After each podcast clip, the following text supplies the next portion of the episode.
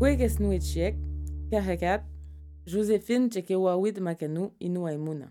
Ben, si on parlait de Shewekatu, Mhm. hein, que t'as- t'as- le- juste, juste le mot, je trouve, est une chanson ou une parole de chanson, la façon que, que ça sonne.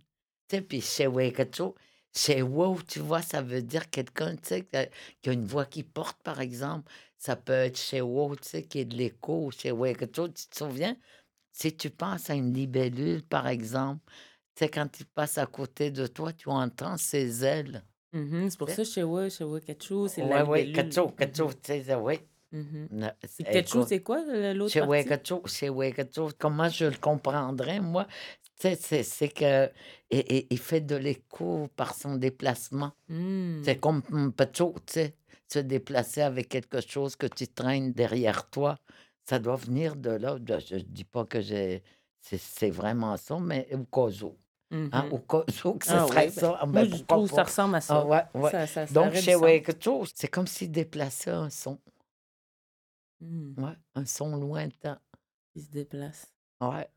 C'est c'est comme ça, je le traduirais. Tu sais, la façon que moi je comprends les syllabes ou c'est les radicales et puis les terminaisons. Donc, chez Wekato, c'est une libellule. Aujourd'hui, si l'hélicoptère n'avait pas existé, c'est la libellule que j'aurais vue.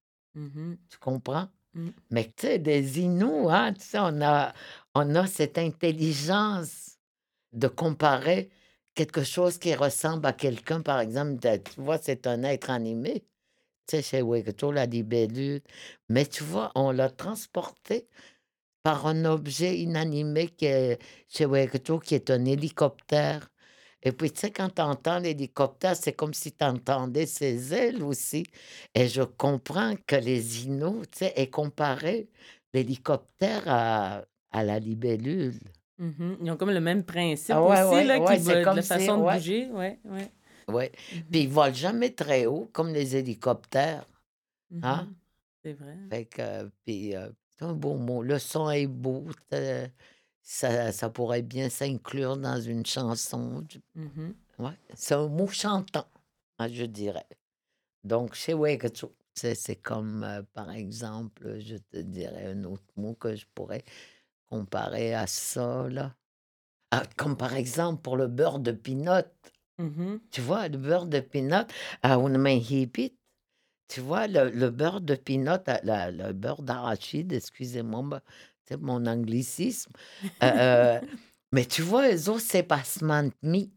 Ils, ils appellent ça pasmantmi.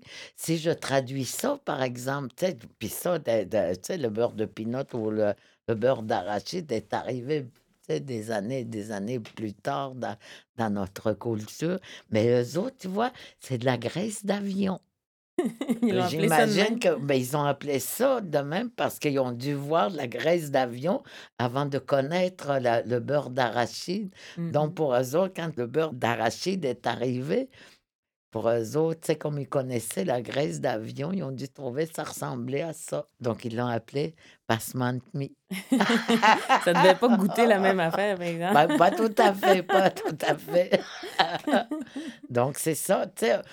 C'est ça qui est extraordinaire dans- chez les Inuits, c'est que tu trouves toujours un équivalent dans le monde moderne, Mhm. tu sais, du mot ancien, tu sais, du mot que, sais, c'est très visuel, c'est l'image. T'as l'image qu'ils voient quand ils, ils voient un objet ou ils voient quelque chose. C'est ce qu'ils disent dans leur Ouais. langue, dans notre langue, là, qui est que bien ça veut sûr. dire, il y a quelque chose de nouveau qui apparaît, puis tout de suite, c'est comme, ah, à quoi ça ressemble cette Ah affaire-là? À quoi ouais. ça nous fait penser? Tout de Ouais, suite, parce l'image, que puis tu là, n'as c'est pas ça le mot. nécessairement le mot dans ta langue, parce que c'est toutes des choses qui sont arrivées euh, tu sais, après le nomadisme. Puis il y a des choses au- aussi qu'on ne traduit pas nécessairement, parce que c'est plus facile de leur dire dans leur propre langue. Mais mais il y a aussi des emprunts qu'on fait, comme euh, par exemple pour la melasse.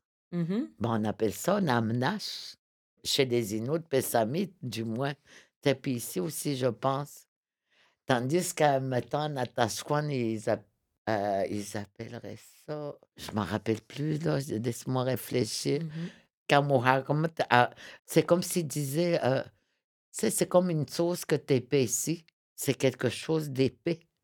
La Une fois, dans les années, quand j'étais à Montréal, les premières années, j'étais assise là, tu sais, on n'avait rien à manger, on était c'était l'itinérante un peu. Mmh. Fait que j'étais assise, tu sais, un peu déprimée, tu sais. Puis il y avait, heu, tu sais, mon amie qui était là aussi. Elle s'est mis un foulard sur la tête, ça. Bon, là, il me dit: «Bibi, tu vas pondre un œuf?» et dit: «Moi, faire de la melasse».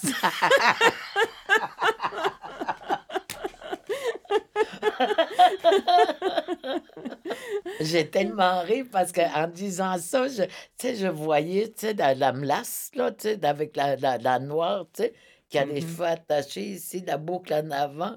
Puis moi, tu sais, assis en indien sur le lit, en train de penser, je sais pas trop à quoi, déprimé, j'imagine. Ouais. Puis quand elle a dit ça, là, tu pouvais pas faire autrement que de ne pas rire. Mon Dieu, que ça m'avait fait du bien. Il y a des mots comme ça, tu vois, tu parles d'un mot, puis ça t'amène à à un récit. Tu sais, comme les vieux faisaient, tu leur poses une question, puis c'est un récit qu'ils te racontent. Mmh mh. C'est ça qui était extraordinaire, tu sais. C'était pas des questions en oui et en non. Même, sais, je leur avais posé une question en en oui ou en non, question en globale, mettons. Ben, ils m'auraient raconté quand même un récit. Parce qu'il faut que le oui ait une réponse, comme le non a une réponse aussi. C'était ça l'inouï-mot. C'est respectueux, je trouve, de de dire: «OK, pas juste oui ou non, mais je vais prendre le temps de tout t'expliquer pour que tu comprennes Ben, vraiment», tu sais. C'est oui, respecter la personne de Ouais. qui avec qui tu parles aussi, aussi. C'est pour ça que l'écoute était si important. Comment voir, tu sais, tu on ne fait pas que regarder, tu sais, tu regardes bien sûr, mais tu sais, il faut voir aussi en regardant, Mmh mh. tu vois? S'imaginer, là, le Ouais, le ouais, il faut voir, ouais, parce que regarder, c'est bien, mais voir, c'est encore mieux. Joséphine Bacon-Ecana, Nil Marie-André Gill. Balado de la radio CKAU, administré par Terre Inou. Enregistré au studio Makoucham, présenté grâce à Patrimoine Canada, l'Institut Tegapèche, Transistor Média, Paul Airlines, le complexe Agara et la SOCAM.